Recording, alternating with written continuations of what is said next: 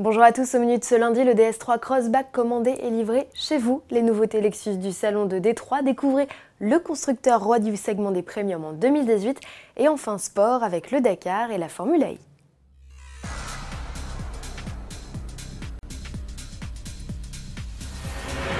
Pour acheter un véhicule, on peut se rendre en concession ou désormais le commander directement depuis son canapé. C'est ce que propose DS pour son DS3 Crossback, la première. L'achat de l'édition spéciale du SUV peut se réaliser à 100% en ligne via un site sécurisé. Les clients personnalisent leur modèle via un configurateur, puis en quelques clics, le commandent comme ils le feraient pour un appareil électroménager. Ils ont même la possibilité de se faire livrer à domicile avec l'option voiturier. Tout le processus de commande sera supervisé par un conseiller de la marque. Le DS3 Crossback la première n'est proposé en ligne que sous la forme d'une location avec option d'achat. Il faut se rendre en concession pour en devenir pleinement propriétaire. Cette édition limitée suréquipée est proposée jusqu'au 30 avril à partir de 39 000 euros, soit 3 200 euros de plus que le plus chic des DS3 Crossback.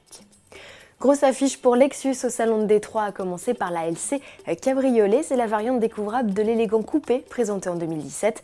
Un modèle que le constructeur nippon a choisi de présenter dans un premier temps sous la forme d'un concept.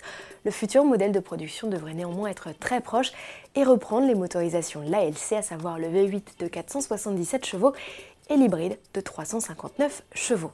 Lexus profite aussi du salon de Détroit pour dévoiler sa RCF, restylée, c'est subtil, et une déclinaison Track Edition. Les deux modèles héritent d'un nouveau V8 dont la puissance est passée de 463 à 479 chevaux. Le couple grimpe aussi.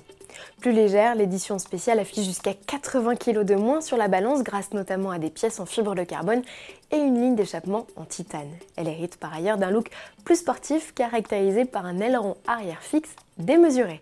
La production de ces deux modèles, repérables à leur nouveau regard, est prévue au deuxième trimestre. Qui est le roi des constructeurs premium? Réponse Mercedes. C'est la troisième année consécutive que le constructeur à l'étoile fait mieux que ses rivaux. Il a immatriculé 2,3 millions de véhicules en 2018 en légère progression de 0,9%. BMW est deuxième avec 2,1 millions de modèles vendus en hausse de 1,8%. Seul Audi voit ses ventes chuter de 3,5% avec 1,8 million de modèles. Les trois marques ont subi de plein fouet la mise en place des normes WLTP en Europe et enregistrent également une baisse de leurs ventes aux États-Unis. Seul le marché chinois leur a souri avec une progression à deux chiffres pour Audi, leader des trois marques dans le pays, et Mercedes, BMW est troisième. Sport pour finir avec de la Formule I. Pour commencer, Jérôme D'Ambrosio s'impose devant le néerlandais Robin Springs et le britannique Sam Bird à Marrakech au terme d'une course particulièrement animée. À l'issue de cette deuxième manche du championnat, le pilote belge prend la tête du classement des pilotes. Il devance Antonio Félix d'Acosta, victime d'un accrochage au Maroc alors qu'il filait vers la victoire. Jean-Éric Verne parti en tête à queue au départ et dernier du peloton termine finalement cinquième de la course. Il est troisième au championnat pilote. Direction le Pérou pour mettre un terme à ce JT. On n'arrête plus Sébastien Loeb et Daniel Elena, le duo franco-monégasque engagé sur un Peugeot 3008 DKR d'une écurie privée, ont signé dimanche leur troisième victoire en six étapes.